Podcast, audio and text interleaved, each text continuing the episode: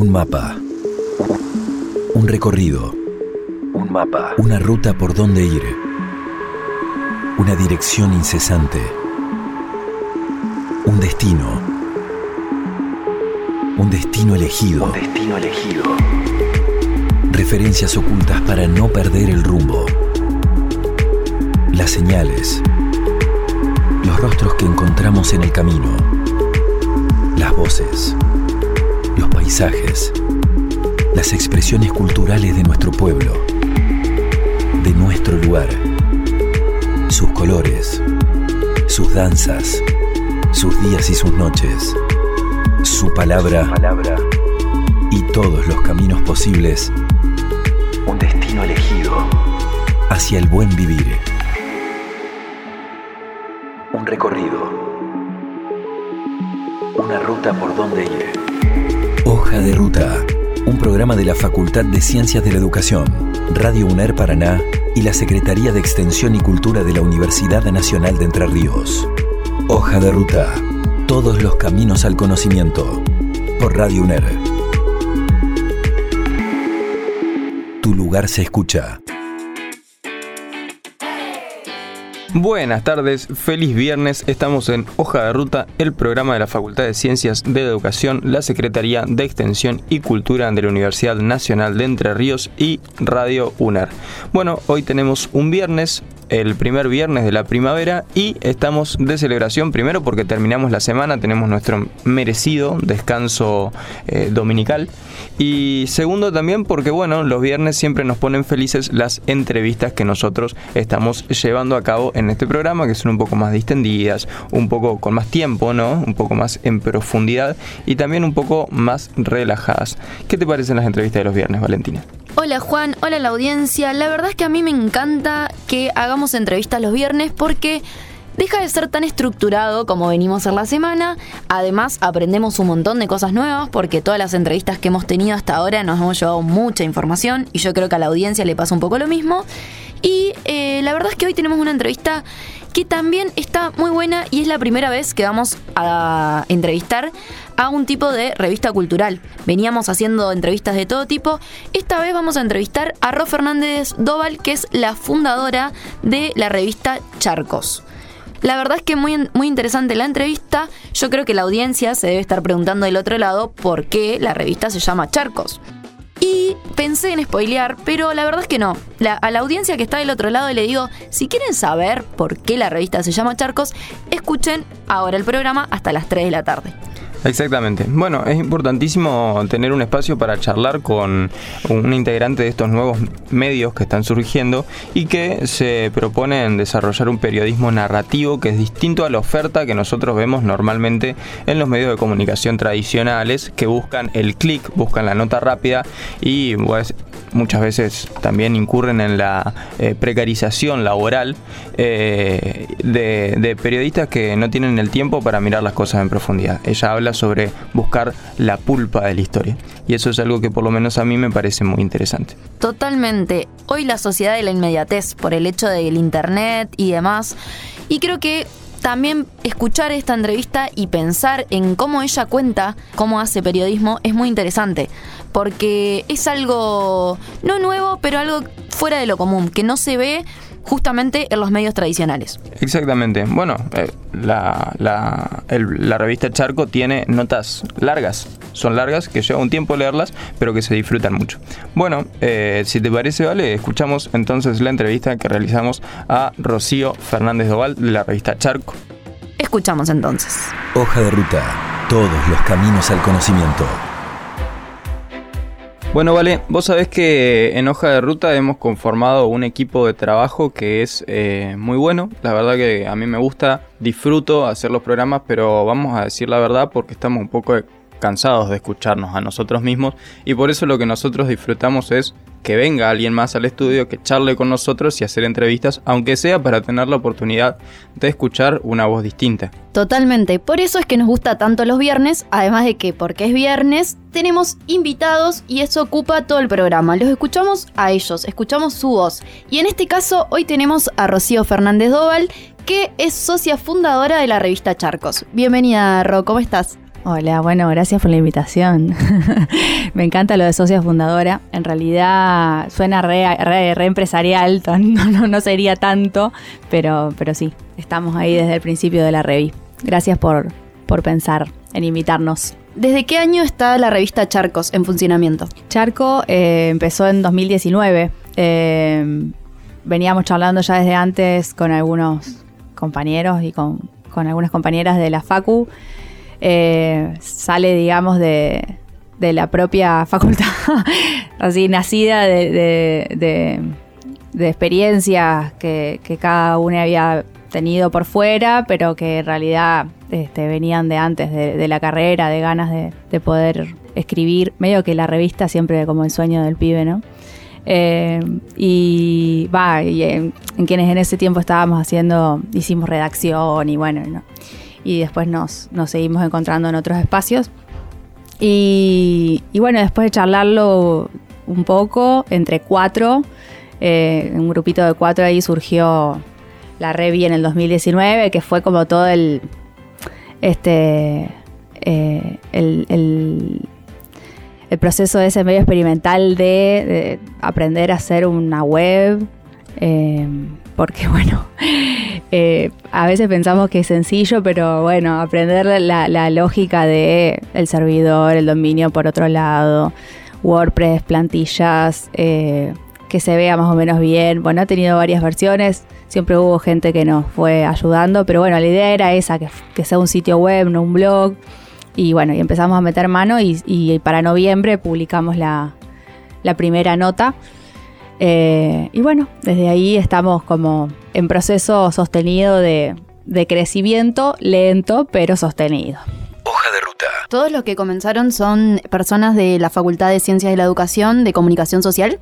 Sí, este, el grupito ese de cuatro es Agustina Lescano, eh, eh, Agustina, el Gus, Gustavo Schnidrig, Ramiro García y yo. Y mm, bueno, eh, Gustavo y, Ramiro en este momento no están participando activamente. Eh, así que bueno, se fue como después sumando más gente y, transformando ahí el, grupo de trabajo. Este, con la AU, eh, por ahí estamos siendo las, las que hasta, hasta este momento venimos más en el plan de, de gestionar la Revi eh, el año pasado estuvimos con bastante laburo de, gestión porque hicimos un festival.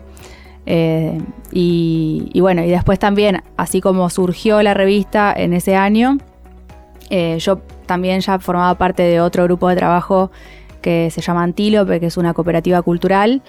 Y lo que hicimos fue como ahí fusionar esfuerzos y bueno, ahí la plataforma de la cooperativa eh, da posibilidades, digamos, de, acceso, por ejemplo, a proyectos, a financiamiento, a pauta, que hemos ido con este tiempo, desde que nos juntamos, digamos, gestionando a partir de, esa estructura formal. Así que, bueno, también en ese, en ese laburito que también tiene como sus cositas para aprender. Hoja de ruta. Por ahí la persona que está del otro lado, si busca y entra a revista Charco, si no la conoce, lo que se va a encontrar son piezas largas y bien escritas. Y me parece que es hasta un manifiesto contracultural en una época asignada por lo fugaz, el, TikTok, que son videitos de 30 segundos, de un minuto, y que se enmarcan en lo que es el periodismo narrativo, ¿no?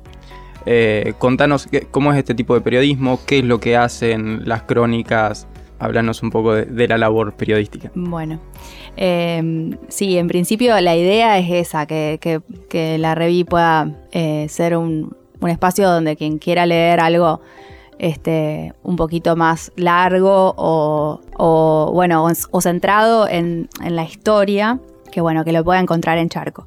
El periodismo narrativo es un poco, sí, el como también esa, esa ilusión con la, que, con la que empezamos a pensar la revista y, de, lo que nos convidaron también en la carrera de comunicación. Eh, y, bueno, y también para quienes por ahí siempre disfrutamos de la literatura, e, ese cruce ¿no? entre el periodismo y, la literatura eh, y la escritura y poder este, meter otras, otras formas, otras, otras construcciones, eh, bueno, la escena, la construcción de personajes, etcétera. Cosas que, bueno, el nuevo periodismo eh, de alguna manera empezó a experimentar en, allá en el, eh, por el siglo XX, mediados del siglo XX, años 60, y que después también en Latinoamérica tuvo su propio, digamos, su propia expresión y que, y que bueno, y que en los 90 también en las revistas que, que,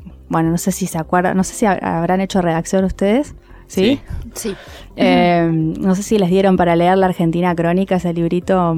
¿Sí? ¿Se acuerdan? Un libro de crónicas de que era compilado por Maxi Thomas y eran todas crónicas que salieron de distintas revistas así bien eh, conocidas de los 90 como la Rolling Stone, este, la Gato Pardo, eh, que eran no solo de, acá de nuestro país, sino de, distintos puntos de Latinoamérica, México, Perú, y Chile, eh, siempre tuvieron sus, sus, grandes revistas.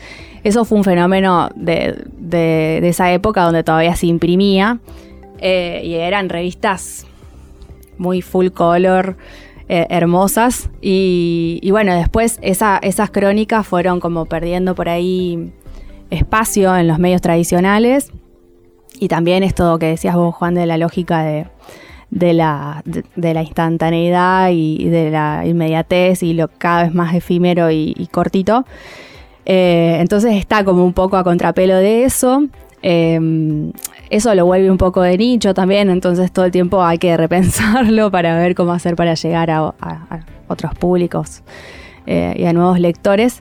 Pero, pero bueno, eh, va un poco por ese lado, la, idea de que en la revista se encuentren em, eso, piezas que, que, bueno, que profundicen sobre algunos procesos, también sobre personajes locales, además de por ahí sostenernos en, la idea del periodismo narrativo, está el paraguas del periodismo cultural, de poder dar cuenta de, eh, procesos culturales que por ahí, bueno, no, son solo atados a eventos o, fenómenos artísticos en sí, sino, bueno, pensarnos como, como parte de una misma región, este, ahí con el río en el medio, ¿no? El charco, como la, costa de Paraná y, la provincia de Entre Ríos y Santa Fe del otro lado del río, también con, su, con sus propias, este, su, identidad, digamos, somos re distintos, pero a la vez hay algo eh, ahí que, nos junta que no es solamente el río, tenemos un montón de,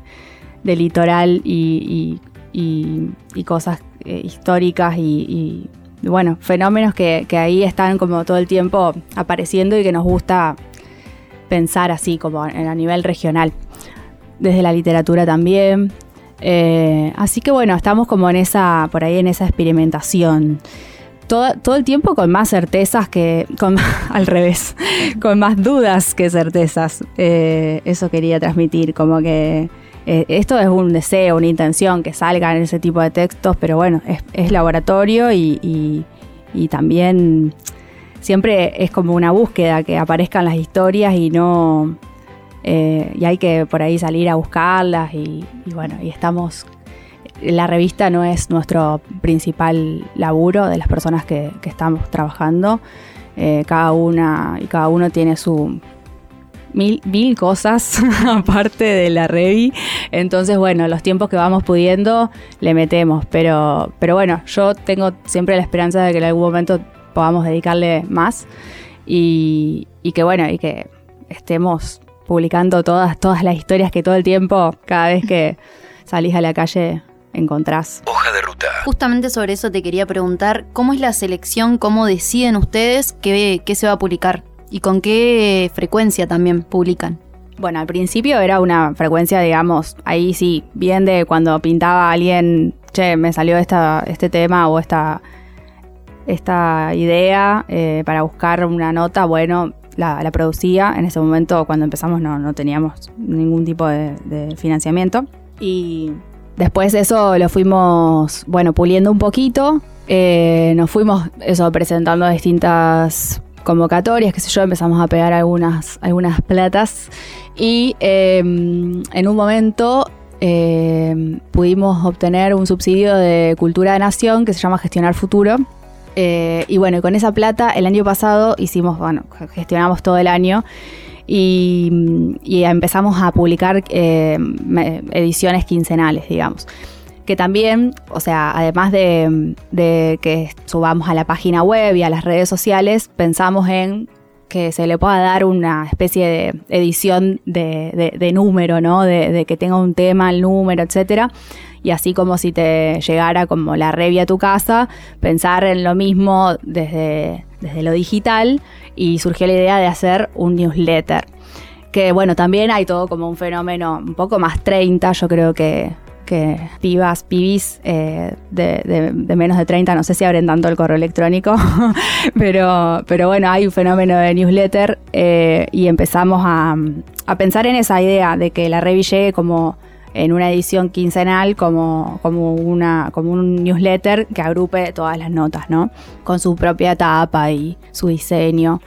Eh, el año pasado salimos así, cada 15 días actualizaba, mandábamos a, a las personas que se suscriben cada 15 días la nueva edición, que en general agrupa entre 3 y 4 notas y algunos bonus tracks, cosas que por ahí ya habían salido en la revista, que reflotábamos por alguna cuestión de agenda, digamos, eh, que hubiese algún tema, digamos, ahí coyuntural, o, bueno, o por ahí recomendaciones de otros medios, etcétera, o qué sé yo, poemas, porque también es esa, mm, esa un poco el espíritu de la revi, como hay algunas personas que que también estamos en ese, en ese mundillo, este, eh, aprovechamos a traficar poesía ahí. Y bueno, y este año, eh, bueno, agotado ese subsidio, eh, empezamos a gestionar otras cosas y qué sé yo, pero estamos saliendo, además achicó un poquito el grupo, estamos saliendo una vez al mes con, la, con el newsletter y después van llegando como colaboraciones eh, y estamos empezando, bueno, ahora a partir de este mes, por ejemplo, van a salir, eh, van a salir como, va a salir una sección de que se llama Diario de Artista, que está pensada para que artistas de, de acá, de, este lado del charco y del otro, eh, vayan narrando, artistas visuales, vayan narrando, relatando sus procesos de obra. eso como que viene como una sección así especial. Eh, también hay una columna de música, pero la hace, la hace Juan Almará, que es un pibe de Santa Fe, así que por ahí este, nos falta un poquito esta pata. Esto es un llamado a quien quiera hacer columna de música de este lado del charco, eh, del lado entrerriano, estaría buenísimo. Eh, y bueno, estamos así como abiertos, abiertas a que, a que vayan surgiendo otras propuestas. Tenemos una sí, reunión de redacción, digamos, de, de definición de eje del próximo, del próximo mes. Y ahí eh, pensamos para dónde queremos ir. Y bueno, y ahí nos dividimos entre quienes pueden ese mes dedicarle alguna nota y, y se sale con ese grupito. Y después tenemos una, una diseñadora eh, a quien le pedimos los laburos de, de tapa, de diseño de portada y colaboraciones eh, de, fotógrafas, fotógrafos.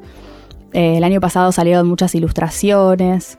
eh, así que bueno, estamos ahí con, con ese... Es un laburo como de gestión permanente, ¿no? Ya, ya sabemos que todo el tiempo hay que ir este, pensándolo sobre la marcha también en función de, más allá de que las notas son anacrónicas, o sea, quiero decir, no están atadas tan a la agenda instantánea y, y más inmediata, eh, bueno, vamos pensando un poco en función de qué está pasando en el mundo para no quedar tan en un termo, obviamente. Hoja de ruta. Bueno, Rocío, yo te quería preguntar un poco más por el oficio de, de la escritura periodística, porque, bueno, entrando en la revista Charco, tu nombre aparece en verde y haciendo clic en el link aparecen un poco las notas. Eh, estuve pispeando, hubo dos que me interesaron. Uno es sobre el pueblo de Maciá, donde hay como un repositorio de, trajes, de vestuarios, de teatro, en el que hay más de 15.000 15.000 trajes y es probable que sea la más grande del país. Y otra es eh, un perfil de Raúl Avellaneda, que es un paranaense que ha dedicado buena parte de su vida a la investigación de los enigmas y fenómenos paranormales.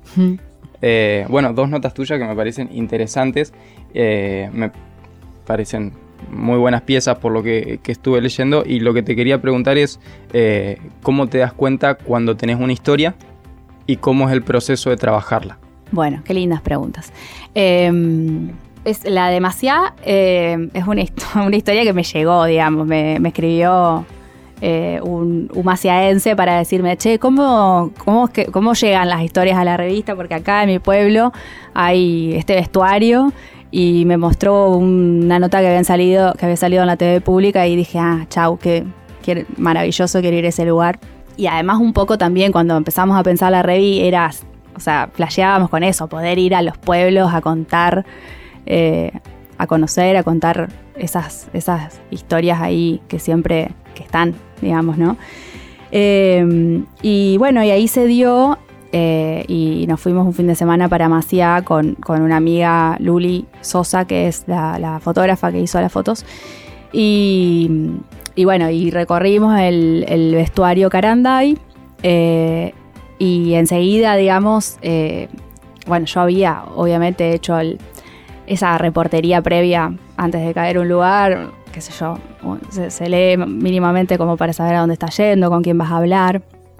Eh, pero a mí me pasa personalmente que hasta que no voy a un lugar y me parece que tiene mucho eso, la, crónica, ¿no? Como lo que te pasa vivencial y experiencialmente, eh, hasta que no vas y no estás ahí, no sabes bien para dónde se va a ir la nota, digamos, o sea, para dónde vas a lograr eh, escribir y de hecho en el momento en el que empiezo a charlar vas más o menos como intuyendo por dónde puede estar la, pulpa, pero bueno, este es en el devenir de, de, esa conversación donde por ahí surgen y siempre a mí me gusta como llegar a ese hueso de los detalles.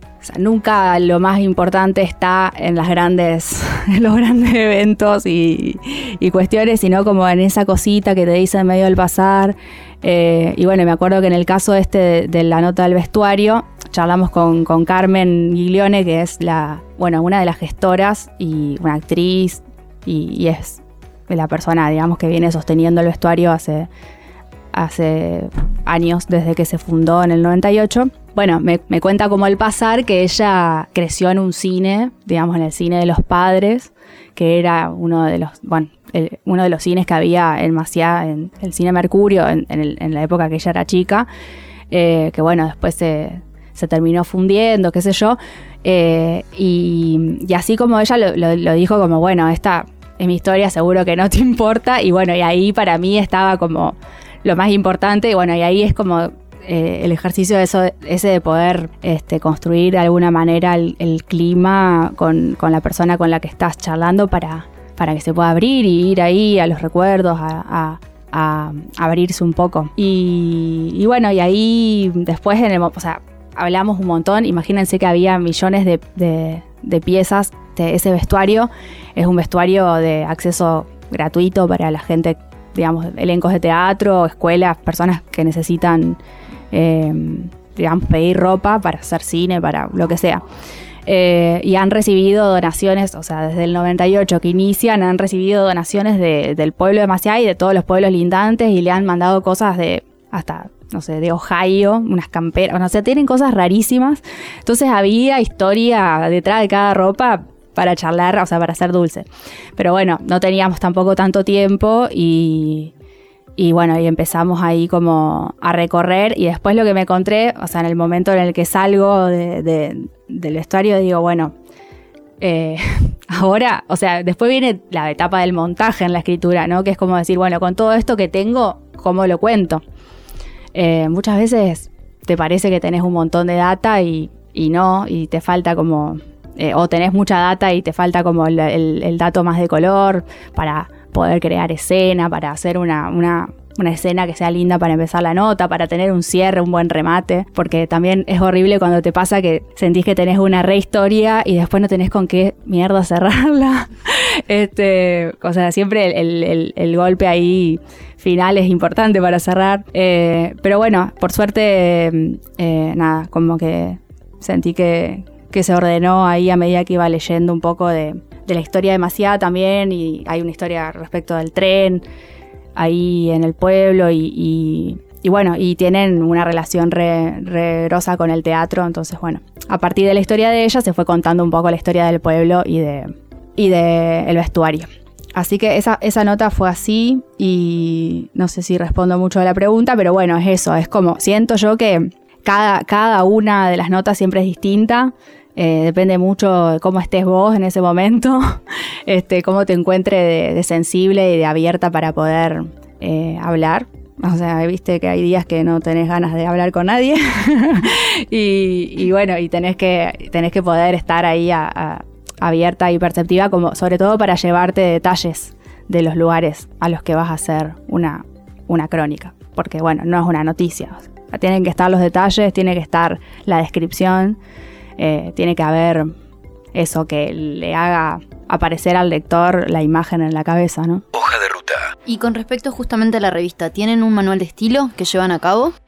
Vos sabés que no, todavía no tenemos un manual de estilo. Sí, o sea, sí hay unas pautas generales, obviamente, que, bueno, que tienen que ver con un poco con esta búsqueda, digamos, ¿no? De, de, poder darle espacio a, a, a, lo más literario dentro de lo periodístico.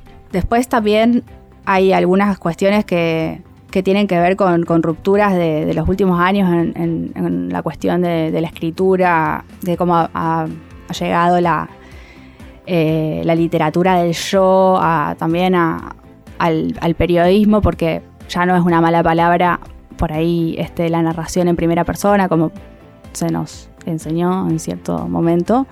Eh, teníamos prohibido usar la primera persona. O la presencia del periodista. Exacto, siempre hay que, hay que este, estar ahí como cubriéndola y, pretendiendo una, una, suerte de objetividad que no es que no esté, digamos, claramente eh, hay que apuntar a, no ser lo más importante de la nota, porque en realidad, bueno, eh, si no estaríamos haciendo opinión todo el tiempo.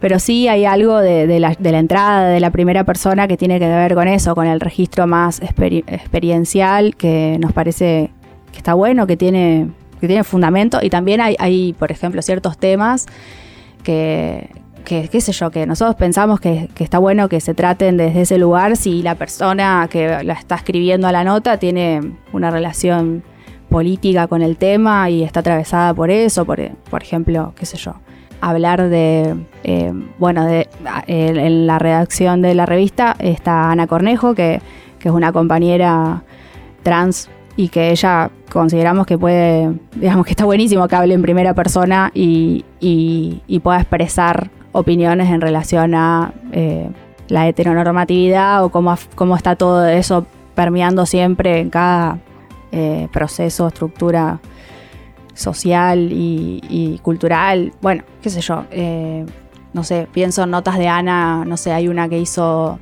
sobre trasladarse en remis o en taxi a la noche. Bueno, ahí hay entrada de, qué sentís vos como como Mina o qué sentís como, como mujer trans, eh, que, nos parece que es importante que, pueda estar eh, como sujeta política. Así que, eh, bueno, eso, eso, eso está, digamos, claro, dentro de las líneas de la Revi, lo hemos charlado y, y bueno, y también por ahí tenemos algunas colaboraciones que, que escriben personas que no son periodistas, digamos, no que son más bien amigos, amigas, amigues del palo que vienen de, la, de las letras. Entonces eh, hay algunas notas que están en primera persona escritas como desde ese lugar. Pienso en una que salió hace poco de, del brujo Ezequiel, que escribió Nico Guioneto, que es un escritor de, Córdoba, un cordobés, que, bueno, está toda escrita en primera persona, que no y que es full su experiencia eh, en una residencia que hizo en Santa Fe y bueno, y, le, damos como entrada desde ese lugar también, como pieza cultural, más allá del, periodismo. Está bastante como híbrida la revista en, eso, en esos términos. Si la miráramos como con ojos así de, escuela de periodismo, hay muchas cosas que quizá están fuera de, fuera de manual de estilo. Hoja de ruta. Estamos hablando con Rocío Fernández Doval, que es periodista y es socia fundadora de la revista Charco. Estamos en hoja de ruta, les pedimos que se queden porque hacemos una breve pausa y vamos a continuar con este diálogo. Pero antes te queríamos pedir, Rocío, si nos recomendás una canción para irnos a la tanda. Em, bueno, les recomiendo una canción. Eh, estaba pensando, podemos poner algo, no sé si conocen Los Besos, eh, una bandita eh, que se llama Los Besos de Paula Trama. La canción que pensé podría ser Limenia. Los de- lo- la- les dejo con esa, con esa canción. Escuchamos entonces Limenia, por recomendación de Ro.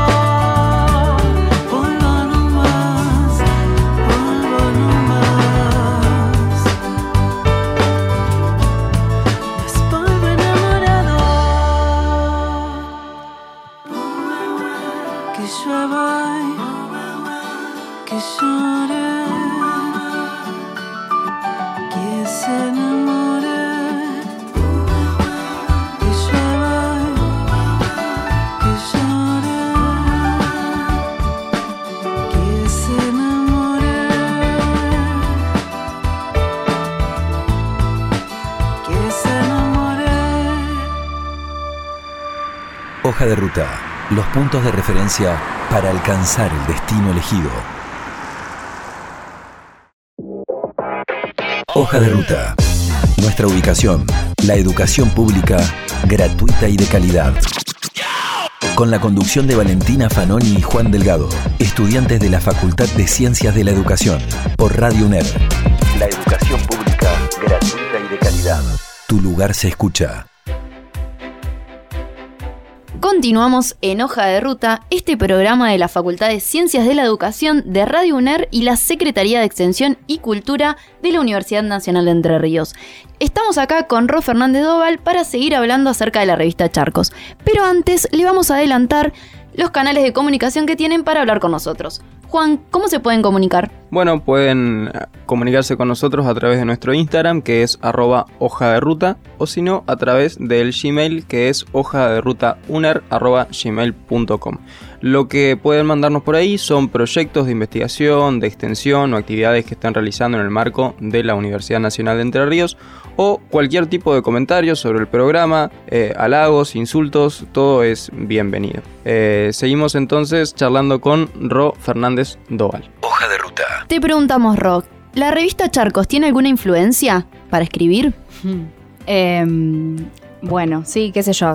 eh, tiene las influencias de, de cronistas que, que hemos leído, pero bueno, que están ahí como a, a lo que nos gustaría apuntar. Y después, como, como, revista, yo creo que bueno, eh, la aparición de Anfibia fue para, para todos un, bueno, un faro así de, de lo que se podía pensar. Esa, eh, lo que tiene Anfibia también de interesante es que, bueno, da entrada también ahí como al mundo de la academia, eh, porque bueno, hay mucho ensayo también, además de crónica.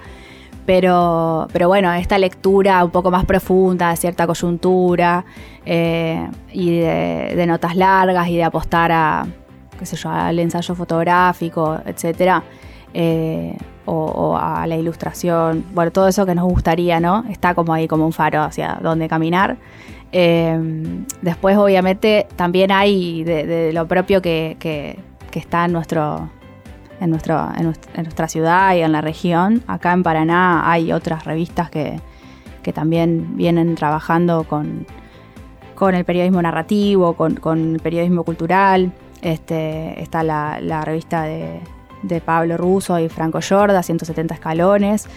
Está la revista Cicatriz que se imprime, eh, que está buenísima también. Eh, después, bueno, ha habido otras, otras experiencias más, más viejitas, por ejemplo, la telaraña. Yo me acuerdo que, que salía, bueno, hace, ya de- dejó de salir hace un par de años, pero bueno, tenía como medio esa impronta. Eh, después en Santa Fe, eh, bueno, sin, sin ser más o menos, sin ser eh, tan, tan directamente eh, medios ligados a lo narrativo, está Pausa como, bueno, un medio alternativo que se viene sosteniendo hace mucho tiempo, está Periódicas, eh, bueno, tenemos así como revistas o proyectos, eh, bueno, y acá también Barriletes, ¿no? Eh, también es un- una, una referencia y es así que se ha sostenido largamente. Pero bueno, después en- en cronistas, qué sé yo, los cronistas que mencionamos, ya to- todo el mundo debe estar cansado de escuchar el nombre de Leila Guerriero. Eh, no sé, eh, hay, hay nuevos cronistas, eh, qué sé yo, ahí en, en Anfibia ha publicado algunas notas de Emiliano Bullo que están muy buenas, que me acuerde. Después también, por ejemplo, una, una compañera de un medio de La Pampa, eh, que se llama en estos días, que se llama, ella se llama Ángeles Alemandi, es una periodista que, que salió, que salió de la facultad, eh, que se fue a vivir después a Buenos Aires, qué sé yo, y, bueno, y anduvo ahí como en bastantes formaciones de la, de la Fundación Gabo y, y formándose dentro de lo que es la crónica latinoamericana.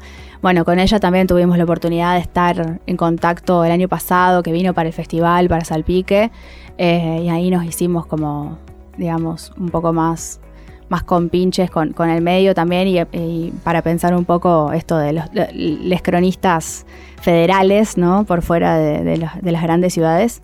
Y bueno, y Ángeles también es una referencia. eh, como, como cronista, como periodista y también como escritora, porque ha publicado novelas y, y bueno, y está todo el tiempo eso ahí como mezclándose también en, en, su, en su laburo y, y bueno, y eso nos, nos interesa. Un poco de todas las influencias. Exacto. Hoja de ruta. También nombrabas antes un festival que llevaron a cabo el año pasado. ¿De qué se trata ese festival y si tienen pensado realizarlo también este año? Bueno, este año no lo vamos a hacer porque este, tuvimos ahí dificultades para conseguir el financiamiento, ¿viste? Eso es muy atado a que salgan proyectos. Lo presentamos, pero no, no salió. Eh, pero sí, la idea es volverlo a hacer el año que viene o cuando se pueda. El festival se llama Salpique, es un festival que está pensado como festival de narrativa, como para juntar también esos dos mundos, ¿no? De la escritura, de la literatura y del periodismo. El año pasado hicimos algunas cosas en la Facu, vino Ángeles, este, Ángeles Alemandi, y dio una, bueno, una charla para presentar un poco este medio en el que ella está laburando, que se llama En estos días, que labura, o sea, ella está con base en La Pampa, pero labura eh, a nivel Patagonia, digamos, ¿no? Con cronistas que están en las provincias de la Patagonia y que, bueno, suelen ser historias que por ahí jamás llegamos a, a conocer y mucho menos llegan a los medios nacionales. Y después, eh, bueno, también ella estuvo dando un taller de crónica íntima que está, estuvo muy bueno como para también conocer un poco ese, esa llegada de la primera persona de la que hablábamos, eh, cómo, cómo, se puede elaborar eh, desde la crónica ese, ese abordaje íntimo, digamos, o, o, de cuestiones que pasan por esto de que también nos ha abierto mucho el feminismo, ¿no? De, la, de lo personal es político. Ahí hay algo para, este, para, para contar. Hay también historia familiar. Bueno, hay, había varias referencias, estuvo re bueno el espacio. Y después eh, hicimos también mesa de, de lecturas, eh, vinieron eh, algunos, eh, algunos escritores que son de acá, de Entre Ríos o de Santa Fe y que por ahí andan un poco más lejos y se, se vinieron a leer, como Paula Galansky, que es una, es una escritora de Concordia, que está en Rosario, vino. Presentamos algunos libros eh, y también hubo un taller de... Um, un taller que hicimos como una recorrida eh, ahí por, el, por el, los humedales del oeste. No sé si han ido a conocer, eh, les recomiendo todo el camino de los humedales que empieza en Bajada Grande, termina ya en, en el San Martín. Eh, bueno, eh, Cuidadores de la Casa Común es la organización que hace esa, esa visita guiada y hicimos como todo el, el camino ahí reconociendo especies de, de aves, de, de flora también y bueno, y ahí se dio como un tallercito de escritura sobre la naturaleza que lo, que lo coordinó Cecilia Moscovich, que es una, una escritora santafesina. Entonces bueno, fue, fue como, digamos, todo un, un, espacio como para herramientas más ligadas a lo literario, a la literatura, a la escritura narrativa, que pueden como llevarse al molino de la, de la escritura más periodística. Eh, eso es el salpique, es más o menos esa la idea. Y bueno, vamos a ver si lo podemos volver a hacer el año que viene. Esa sería la idea. Eh, también es como una vinculación que tratamos de sostener siempre con la facultad, porque como les contaba, la, la, el proyecto y las ganas de hacer la revista y en realidad cualquier proyecto siempre va a estar impulsado de, por, por la nafta que, que, sacamos de ahí, ¿no? De la carrera y de, y de, de, lo que de esos años. Entonces, eh, por eso siempre que pensamos en hacer algo, pensamos en, en, articular ahí con la facultad y también la revista tiene convenio para, por, ejemplo, hacer prácticas curriculares. Eh, así que si están oyendo esto, personas que estén en condiciones de hacer práctica y tengan ganas de escribir o hacer alguna movida relacionada a un medio así, eh, nos escriben. Hoja de ruta. Te quería preguntar una reflexión sobre cómo es el panorama de hacer periodismo hoy, hacer periodismo narrativo en un contexto de precarización del oficio en el que, bueno, es complicado agudizar la mirada si tengo que estar trabajando en dos o tres medios y publicar tres notas por día, y cómo es en paralelo hacerlo desde el interior del país, donde sabemos que un poco la tenemos más cuesta arriba para, para construir eh, periodismo. ¿Cómo es la experiencia de llevar un medio adelante en, este contexto general? Bueno, para empezar quiero decir que eh, de alguna manera como que el caso Charco por ahí es un rara avis porque como les decía, no es una revista que sostenga, que sea digamos para parar la olla de ninguna de las personas que estamos laburando. Entonces no, no podría decir así exhaustivamente, digamos, no podría hacer un análisis tan, tan tan fiel a, la, lo que es el panorama, más allá de lo que supongo, y, bueno, y puedo comprobar de todas maneras, pero no es que yo labure exclusivamente del periodismo. De hecho, me ha costado mucho este, autopercibirme como tal, porque, porque bueno, después como que he ido haciendo otras cosas también. Eh, a partir de la carrera me fui, me fui yendo por otros caminos de la comunicación. Pero, pero bueno, en lo que respecta a por ahí, sí, la experiencia de gestión, que la tenemos, tanto de la gestión cultural como del medio en particular, bueno, hay, hay, hay una dependencia que mal que mal está, digamos, con respecto a, eso, a proyectos que, que por ahí salgan del Estado, digamos, como este subsidio que les contaba, el gestionar futuro que vino de Cultura de Nación. Después hemos tratado siempre de presentarnos a las convocatorias de FEICAC acá en la ciudad de Paraná, la ventanilla abierta que, que está en Santa Fe. Eh, que es de cultura de, de, ahí de la provincia.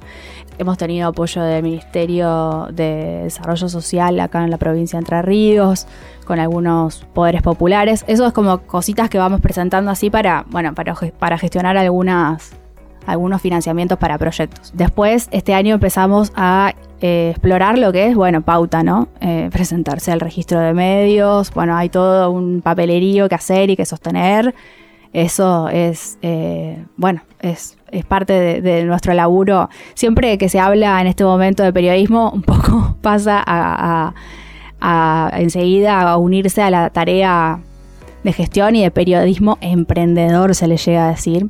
Bueno, es medio fuerte esa palabra, pero, pero bueno, termina siendo un poco eso, ¿no? Como esa autogestión eh, y aprender a, a, bueno, a sostener la, la, revista o el medio que sea que, que querramos llevar adelante a partir de, estas estrategias, digamos, ¿no? Eh, y bueno, acá en provincia estamos con, con, esa gestión de publicidad y después también, bueno, ahora está en Santa Fe, ahí en camino otra. Y la idea es eso, como hacer una base para que se pueda estabilizar el número de gente en la revista. Eh, bueno, que, que, no pueda, o sea, que pueda ser un poco más eh, continua. Eh, y también ensayar otras cosas, porque ahora estamos como medio sosteniendo lo que es la web y una publicación en redes que es bastante tradicional, si se quiere, ¿no? Como se pueden hacer otras cosas, lo sabemos, hay cada vez más herramientas. Eh, también aparece esta, esta cuestión de que mal que mal, más allá de que nuestro fuerte está en, la propuesta de, de, la pieza escrita, eh, lo audiovisual está como permeando todo, entonces, bueno, por ahí pensar que, se puede hacer, o, o si no, que no, este, o, qué se puede, qué se puede hacer desde lo sonoro. Eh, hay, hay mucho ahí, ya sabemos, como para, para seguir. Anfibia, por ejemplo, se ha, hecho, se ha, se, ha, hecho un caminito por ahí por el podcast, que está bueno. Eh, así que bueno, vamos a ver si podemos eso, como seguir abriendo un poquito, estabilizando lo que hay y viendo que se puede abrir para, para llegar a, nueva, a nuevas audiencias. Porque bueno, eso, como estamos, sino un poco en el nicho de la gente que se sienta a leer, que ya sabemos que cuesta cada vez más un poco eso. Eh, y después, eh, en realidad, o sea, opinión así de, de general de, de, de, los, de los desafíos que tiene el periodismo en este momento, me parece que viene un poco por ese lado. Este, que cada vez es más necesaria una formación integral, o sea, no solamente que te, que te puedas comprometer con la escritura, sino con el, con el multitasking de la producción de una pieza audiovisual, hacer un diseño, o sea, hacer, eh, sí, diseño, uso de toda programita que ayude a simplificar la tarea. Bueno, y todo eso es muy loco, ¿no? Es como eh, esa, esa, esa cuestión de, de, saber cada vez más cosas y plataformas y estar cambiando la forma de laburo constantemente según lo que quieren los dueños de las empresas de redes sociales. Yo no lo puedo creer, pero bueno, eh, estamos un poco en esa en, esa, en ese campo de batalla. Eh, así que bueno, hay que asumirlo y ver que, cómo, cómo salir eh, jugando lo mejor posible. Hoja de ruta. Y esta es una pregunta un poco más reflexiva, pero ¿qué es charco para vos? Eh, uh, bueno, qué linda. Me gusta también la, posibilidad de pensar eso. Eh, un poco lo que dije al principio, como que siento que es una suerte de, de gran anhelo. Eh, yo entré a la carrera de comunicación porque quería escribir, digamos, ¿no? Eh, después fui descubriendo otras cosas, otros lenguajes también que me, que me, que me encantaron, como el audio. Eh, pero, pero bueno, es como eso, el, cumplir un deseo de eso, de, sentarse y poder en un, en un texto compartir un poco de, de lo que llegas a, percibir de, todo lo que nos está rodeando, ¿no? Y, y tratar de hacerlo de la forma, como que ese también es uno de los desafíos más lindos para mí en la escritura, eh, contagiar esa, esa visión, ¿no? Como esa percepción, como que algo de todo lo que te atravesó en un momento de eso, de, contacto con una historia, con otro territorio, con, lo que sea que vayas a contar, eh, buscar la manera más poderosa de poder transmitirse a la otra persona a través de, del lenguaje, que es algo tan profundo y, que nos lleva a, a todos lados. Así que, mm, bueno, un poco eso, un gran sueño y, y- y, bueno, y ahí un, un laburito de paciencia también para mí. y de levantarme temprano a editar y mandar el newsletter cuando lo mandamos. Hoja de ruta. ¿Y por qué se llama charco? Y se llama Charco por, por esa suerte de, de región, digamos, que hay entre, entre Paraná y Santa Fe, que siempre estuvo atravesando la historia de, de la facultad, creo que entre la gente que venía de Santa Fe y, y- la que, la que vino a Paraná o del interior de la provincia o que es de acá y qué sé yo. Y bueno, y se conformó así como un equipo mitad santafesino, mitad paranaense, o después se fue como ampliando a Entre Ríos y provincia de Santa Fe, pero... Pero bueno, lo que une es un poco el río y esta idea de, cruzar el charco eh, y en realidad concebirlo como, como bueno, como un espacio que es más una unión que una separación, ¿no? El, río que nos abraza. eh, y también ahí estaba como la bajadita de historias que salpican. eh, y estaba como un poco esa idea de, de que sea. de que sea eso, como un lugar del que no se sale muy indemne, porque el charco te ensucia, ¿sí? Te lo agarras con, con toda la pata en un día de lluvia, te ensucia. Así que bueno, eso es un poco la... Y Charco empieza en 2019 y después tienen la pandemia. ¿Cómo fue la experiencia de trabajar en la pandemia o, o no les cambió su forma de...? No, sí, eh, a todas las reuniones que hacíamos presenciales, por supuesto, fueron imposibles y, y pasamos a laburar mucho virtual. Eso hasta el día de hoy nos, nos la verdad que nos complica porque costó mucho retomar la, la presencialidad. O sea, antes eh, yo sé que el, el servicio de colectivo es una bosta. Entonces eso lo complica mucho más, pero es como que antes a mí no me parecía tan difícil llegar a Santa Fe y es ca- cada vez más como, bueno, la pandemia nos dejó ese legado de, bueno, hagamos una videollamada, seguimos laburando mucho así, eh, pero bueno, la verdad es que eh, se extraña un poco también eh, que sea más fácil la presencia, pero bueno, se- seguimos, seguimos así como se pudo, laburando siempre lo más grupal posible eh, a través de, de las plataformas, que es lo, lo que hizo todo el mundo básicamente. Hoja de ruta. Seguramente que la audiencia que nos está escuchando del otro lado, ahora cuando termine el programa, va a querer leer un poco de lo que tiene Charcos publicado. ¿Cómo son sus canales para poder, sus redes sociales, su página web? La web es eh, revistacharco.com.ar. Eh, y bueno, y en redes, la verdad es que estamos básicamente en Instagram. Hay otras, estamos en Facebook y, en, y en Twitter y qué sé yo, pero está un poco abandonado el asunto. Parece que me da vergüenza. No, no, parece que no fuéramos comunicadores. Pero bueno, es el tema de la, de, de- del, del grupo de trabajo, ¿no? Como va costando por ahí sostenerlo. Y, y bueno, en este momento estamos publicando más que nada en Instagram, que es eh, arroba revista charco. Así que bueno, ahí, ahí nos escriben y como dije hace un ratito, también abierta la, la propuesta de notas, eh, en la medida que, que vayamos pudiendo leemos eh, y, bueno, y si podemos publicar una masa. Eh, también para las prácticas curriculares, como les decía, para la gente de comunicación social o, o bueno, eh, producción editorial también tiene, tiene que hacer prácticas, así que quizás si les interesa, también es- está abierta.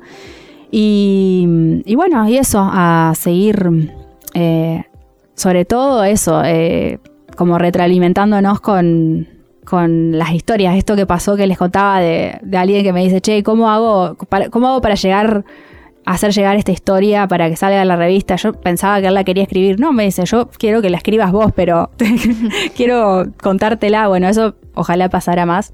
Escríbanos, mándenos sus propuestas de, de- de notas que estaría buenísimo. Eh, bueno, será, será retribuido de la manera que podamos. Hoja de ruta. Eh, bueno, Valentina te, te decía recién que seguramente la gente que está escuchando termina la nota y va a entrar a revista Charco. Vos le repetías eh, la página, pero bueno, una recomendación que, que debería leer en la revista que... Ay, qué difícil.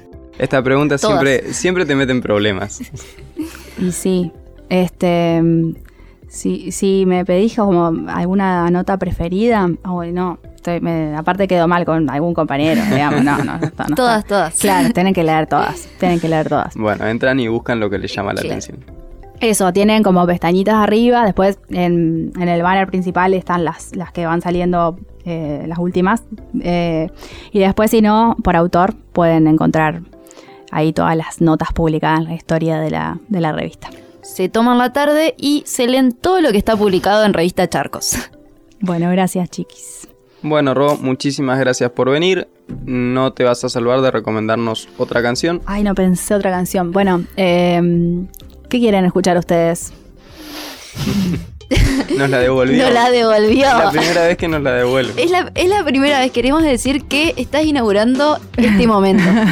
Nosotros siempre hacemos la pregunta y los dejamos un poco incómodos a los entrevistados. Hoy nos devolviste. Y yo te la voy a devolver, Juan. ¿Qué querés escuchar? Es viernes. Pensemos eso, una música un poco alegre. Eh, me parece que podemos escuchar eh, a Charlie García. Me encanta. Escuchemos a Charlie García entonces. Gracias, Ro, por acompañarnos y saludamos a la audiencia. Gracias a ustedes.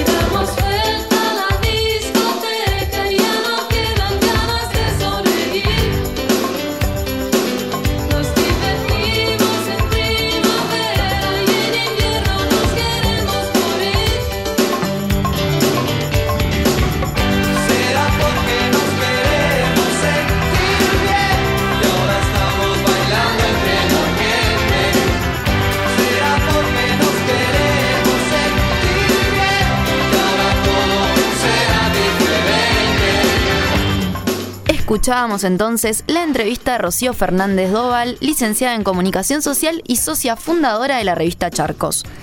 Esto fue Hoja de Ruta, el programa de la Facultad de Ciencias de la Educación de Radio UNER y la Secretaría de Extensión y Cultura de la Universidad Nacional de Entre Ríos. Yo soy Valentina Fanoni. Y yo soy Juan Delgado.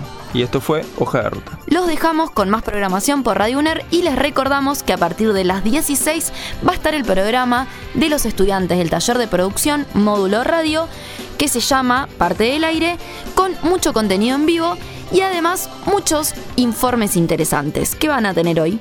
Exactamente, bueno, hoy nos cuentan que van a tener un informe sobre el cannabis medicinal y una entrevista a Cecilia Pautazo sobre celiaquía. Así que, bueno, si les interesan estos temas o si quieren escuchar un programa de alta calidad en vivo realizado por estudiantes, lo pueden escuchar a partir de las 4 de la tarde al término de Bandera Verde. Espero que tengan un excelente fin de semana. Buen fin de semana, nos escuchan el lunes con más hoja de ruta. ¿Ahí está bien? Listo.